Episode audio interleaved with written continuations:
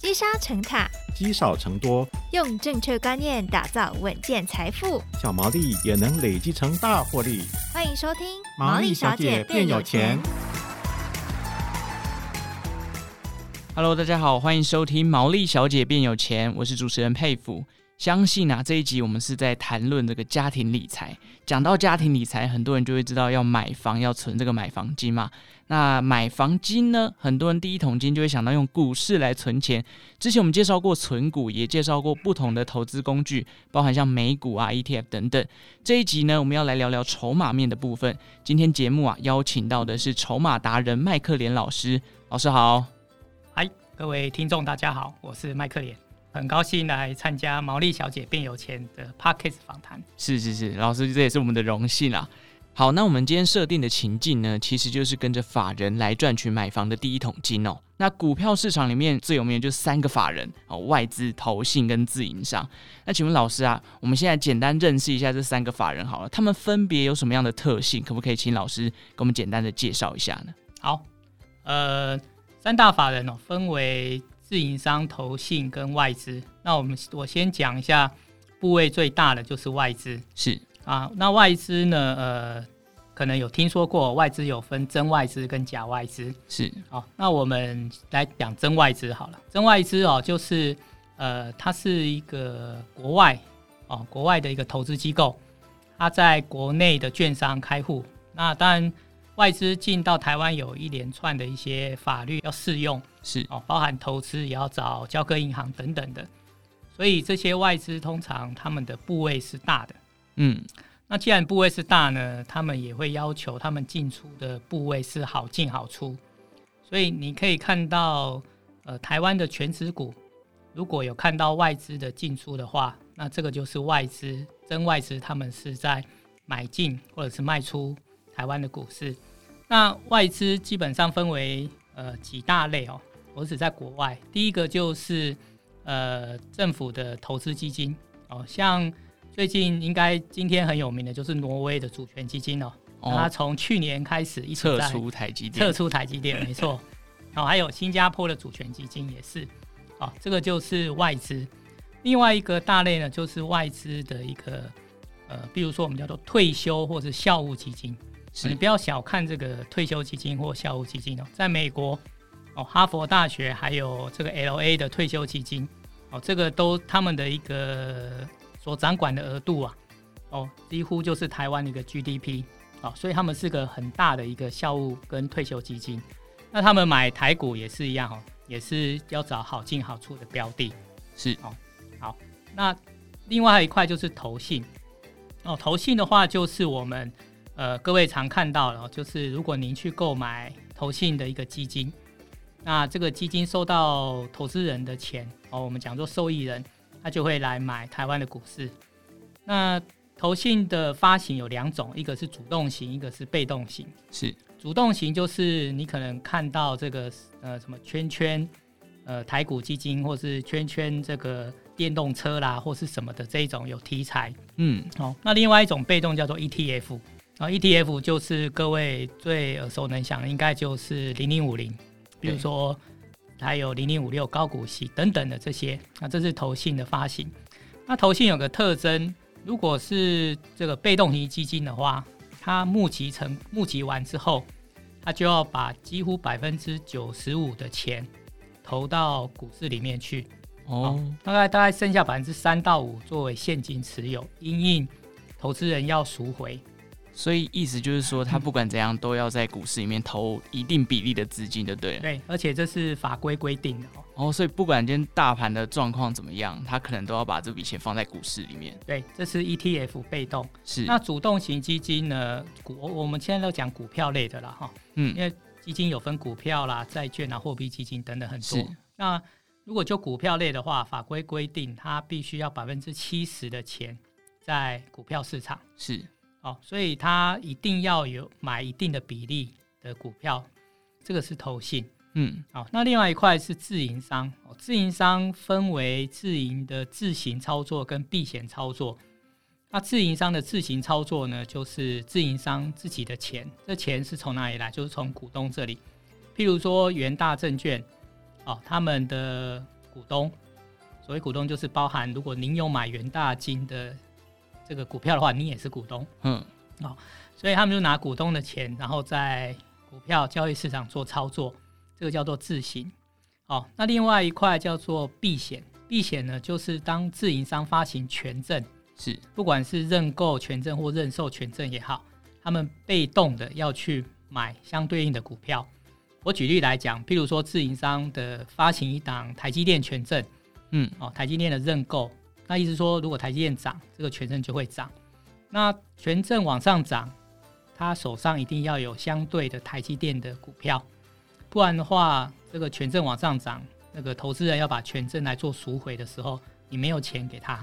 权证的概念，老师可不可以简单介绍一下？好，呃，权证哦，就是呃，刚刚提到是自营商发行，是，那它呢会跟它有点像是一个。你可以买到某一档股票的一个权利书哦，权利对，只是这个权利呢，呃，你可以用花比较少的钱而去取得这一个的权利。举例来讲，呃，可能自营商他发行一档，我讲，比如说一百元的股票好了，是哦，那他如果在市场上发行一块钱的权证，那意思就是说，投资人如果买这一块钱的权证，假设它的比例换算。哦，是一比一的话，哦，或者是一比十或一比一百，看它发行的条件，是，它就可以利用这个权证去买，拿到这个股票。所以你可以想象，它是一个有高度杠杆的一个权利，哦，用比较少的钱就有点掌握这个股票的感觉。对对对，可能就是像股票涨了十块钱，哦，这个权证就涨了百分之十，那这个权证相对应来讲，也会有同等的一个十块钱往上。是，所以一块钱变十块钱，可能是十倍。嗯，譬如说，它这个股票是一百元，涨到一百一，嗯，那它是不是涨百分之十？对，那对这个权证来讲，它从一块钱涨到十块钱，那它就是十倍。哦，所以你就是有十倍的杠杆。那每一家券商会根据它的杠杆比例做调整。哦，所以这是自营商的避险。自营商的避险呢，它是被动的，因为它发多少权证出去。嗯投资人买了多少，他就相对应要握有多少的一个股票。但是自营商的自行买卖就是自己做操作，嗯，哦，那这一块就很灵活，它比较没有太多的规范。像我们刚刚提到投信，它可能会有百分之七十啦，等等。那自营商你可以今天买，明天卖，你只要出具、哦、呃相对应的报告。也就是说，如果金管会来精简的时候。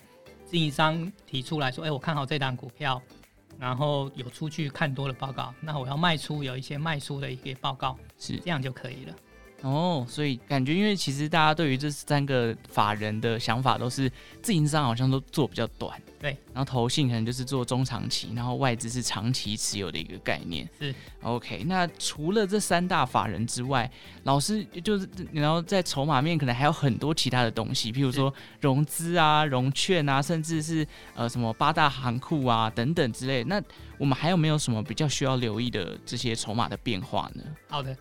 那呃，融资就目前来看哈、哦，归类为比较筹码比较不稳定的一个因素。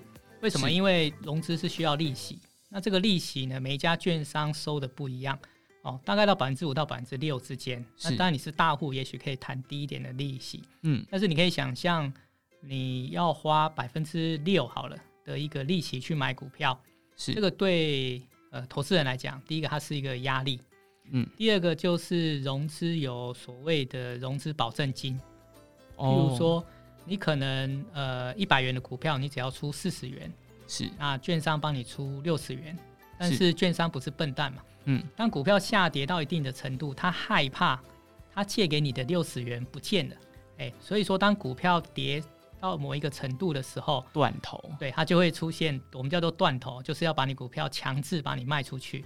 哦，让你直接吃损，就对。对对对，就直接归零啊！哦，不止有时候不止归零，你还要负债哦，负的比你自己买当时的价位还要多的钱。对对对，如果被断头，这个他亏损的钱，他还自营商还是会找你来拿。哦，哎，所以说，比如说可能连续跌停板，他卖不掉，嗯，终于有一天打开跌停板，但是可能已经跌了十根了。哦，哎，那卖掉以后，他跟你借的钱还是要拿回来。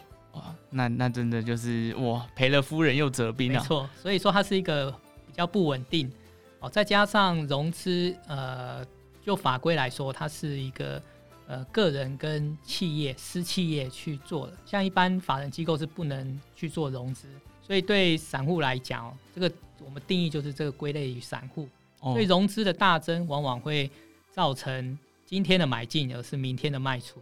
蛮常看到新闻上面说，哦，今天融资水位上涨了，是不是散户大举进场？原来就是这个意思。对对对，那当融资大减的时候，就代表哎，这个不稳定的股票的筹码出出去了，那可能接下来就不会有一个更跌的一个情况。是，哎，那另外也想跟各位听友介绍一下，就是呃，现在的操作都蛮灵活的哦，尤其是自营商跟外资。他们可能不是只有在股票市场，他们在衍生性金融商品，比如说像期货或选择权，啊，他们也会做一定的布局。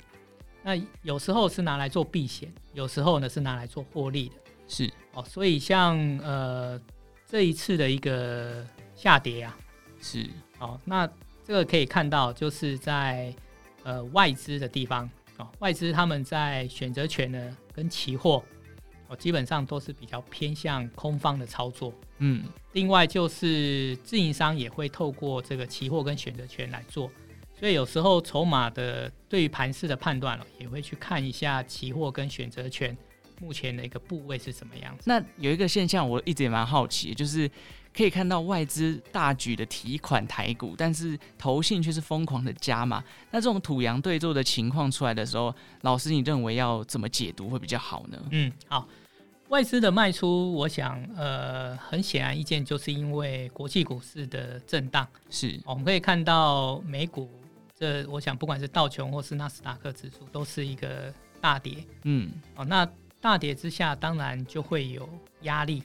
哦，所谓的压力就是说，外资它会要赶快把股票卖出来，把钱拿到手上。对，没错，放入口袋，因为呃，外资有刚刚提到外资有。不同的机构有有一些机构是属于很像类似我们的投信的投资机构，是那投资人赎回哦，这个票市场大跌，投资人手上没钱，也担心继续跌，他就必须要把还要拿钱，那他拿钱呢？那这些外资机构投资在台湾的，他也要把股票卖掉，把钱回到投资人就是受益人的手上，是哦，所以这个外资机构呢，他们可以看到这一阵子的大跌呢，外资就卖了很多。那当然，战争的因素，还有台湾地缘政治的关系，这也造成外资做一个大卖。那投信他为什么会是买哦？第一个，他手上有钱，他一定他被迫要去买。嗯、哦，跟老师刚刚前面讲的那个很像。对，他有一个这个七十的一个限制，在投信有另外，现在目前越来越多的呃投信，他们去争取我们叫做政府的一个代操，是劳退啦，还有。这个呃基金这些的哈，就是政府拨款下来的。那拨款下来以后呢，投信它有一定的压力，嗯，他拿到这个钱之后，他就要去进入这个市场去操作这样。对，哦，他把钱拿着放在银行，基本上是银行不会给利息的。是，对银行对于金额太大的资金是不给利息的，嗯、太多听说还会收保管费，有的没有的。对，好，所以他们必须要去投，所以你就看到投信就有很多的资金。一直一直带来，一直进来，一直进来，进来这个市场是 OK。那老师刚刚前面提到的这个外资跟投信，现在也是土洋对坐嘛？那这种怎么讲？多空交杂的讯号一直出现的话，那如果单就老师非常熟悉的这个筹码面呢，到底出现什么样的讯号的时候，就可以把这个股市啊、个股啊列入一个观察名单？因为其实，在最近可以看到，投信其实布局的都是一些防御股或者是高值利率的股票。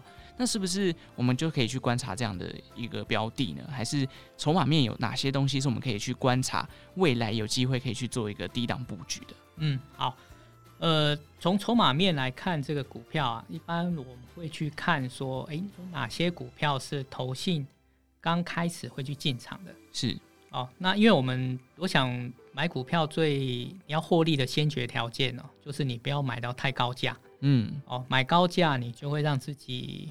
立于这个危险的之地哦，是。那如果你可以买到比较低的一个价格，或者是它准备要开始上涨这个价格，就立于不败之地了。嗯，所以我们就筹码来看，我们可以去观察外资跟投信他们的买卖超的标的。哦，如果你要做多，当然就是去看买超。那买超的标的，如果你可以发现，哎，这一档个股它有投信买进，那发现外资也跟着买进，这一档个股在两个法人都同时有买，那是一个比较还没有开始往上涨的个股哦。那有没有往上涨？其实用肉眼一看就知道，是哦，已经涨很多的，就是涨涨上去了，布局很久了。对，那刚开始买进，但是它的还没有开始往上涨的时候，这个时候你就可以去做一个进场哦。这个蛮直观的啦，就是。透过外资跟投信的一个买超跟卖超，那我想这个在交易所跟柜买中心每天都有公布，大概三点左右。对，三点 之后就开始公布。那他们可能到晚上七八点会再调整一次啦。不过呃，你就投资朋友，你可以下班之后就把这个手机的 APP 也有，电脑也有，直接把它打开来，稍微看一下。我想就会找到法人他们目前在关注的一些标的，嗯，那就像这个佩普刚刚讲的哦，呃，目前在呃布局方面哦，都往这个比较高值利率股的一个地方去，是哦，因为呃我们知道今年会进入升息的一个循环年嘛，所以利息相对来讲，对于股票或是对于收益占了一个蛮重要的部分，再加上资金的回收。那升息资金就会回收，所以在这种环境之下，呃，高股息的个股会比较容易受到青睐。那高股息有两个条件，第一个你配息要多，对；第二个你的股价要低。如果你的股价很高，配息一样就会把你的殖利率利率吃掉。对，嗯、所以就意思就是讲，就要去找一些诶，基期不是太高，然后配息还不错的个股，这会是。呃，在除权息之前哦，大家所关注的一些标的，是因为接下来第二季也要准备进入这个除权息的旺季了嘛？那刚刚老师有提到，像现在其实，在整个柜买市场或者上市的这个法人买卖当中，可以发现，其实投信一直布局的很多像是这种高值利率股都在这个名单之内。那老师，如果我们已经发现，诶，高值利率股是现在目前投信正在积极布局的一个方向的时候，除了追踪这个筹码面。老师还会搭配什么样的这个，不管是产业表现啊，还是其他的技术指标等等的，来去再进一步的筛选出更好的标的呢？嗯，好，呃，当我们有发现标的的时候，呃，我其实用几个简单的一个，不管是技术指标或者均线，就可以帮我们去判断它是不是要开始做发动是的个股哈。那技术指标，我想这个大家市场上有很多技术指标了。那呃，一般来讲，比较常会被用到比较简单的，就像 K D 或者是 M A C D 是这种技术指标。嗯，那 K D 开始交叉向上，或者是 M A C D 的绿棒缩减，或是转成红棒的时候，哦，这个就是一个股价开始准备要发动的。那当然，从均线上，可能这档股票目前是在。呃，月均线哦，可能在二十日的平均线里面，它也是在这附近。那这个时候也是可以去做一个留意进场的一个好时机。是 OK。那其实现在以大盘这个角度，老师会认为说，综合刚刚上述提到的，我们可以去看看目前在这种无差别伤害的这个角度上，投信还有没有持续在买超的个股，可以去做一个筛选。再来就是看技术指标的 KD 或是 MACD 做一个判断。那近期老师有发现的这个主力的资金主要流向的是哪一种产业？可以跟我们分享一下吗？可能投资人会好奇说，哎，到底现在要买什么股票比较安全？这样子。嗯嗯嗯。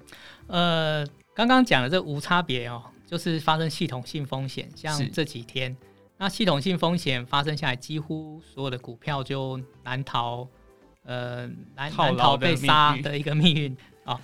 但是有一些呃。具有高值利率股的一个类股，他们会有资金的一个进驻，尤其是投信。那可以看一下投信进来的一个买超哦，呃，以钢铁类股是最整齐的，嗯，也就是说从整个呃交易所跟购买中心哦，有根据不同的产业有分成呃二十大的二十几大的一个类股，那可以看到在钢铁类是一个。在所有类股里面哦，是一个最整齐往上涨。那原因也是因为他们具有高值利率的概念。是哦，那我想龙头就是呃中钢哦，这个大家都可以去看一下。嗯，哦，那另外一个跟升息有关系，也就是传统的一个呃高值利率股的一个又是稳定哦，就是我们的电信股。是哦，像中华电信啊、台湾大哥大、远传啊，哦，尤其是中华电信，他们去年的获利。哦，这个是非常的不错。嗯，那今年往就过往的一个例子来讲，也会配蛮高的一个股息，所以可以看到电信股在这一波的一个无差别下杀里面哦，他们还是比较做一个稳当的一个，就是比较防御性、比较牛皮一点啊，至少没有像可能其他的那种高高成长股一瞬间就被杀个十几二十趴这样子。是。OK，所以刚刚综合一下老师说的这个，目前啊，在这种大盘系统性风险产生的一个情况下，可以去留意的，像是钢铁股或是电信股这种高值利率防御型的股票，可以去做一下参考跟布局。依照今天提到这个筹码面，看看投信主要买超的，在这些产业里面有哪些类股，它是这个呃基企比较低的，甚至投信持续买超，连外资都还有在持续看好的，可以去做一个简单的布局。好，今天谢谢麦克连老师带来的分享哦。那如果今天大家要做这个买房投资啊，这个股市一定是你资金非常重要的一个来源哦。那感谢大家今天的收听。如果喜欢毛利小姐变有钱的节目呢，也欢迎给我们五星的评分。对于节目有任何的问题，欢迎留言告诉我们。那我们就下一集再见喽，谢谢老师，拜拜，谢谢，拜拜。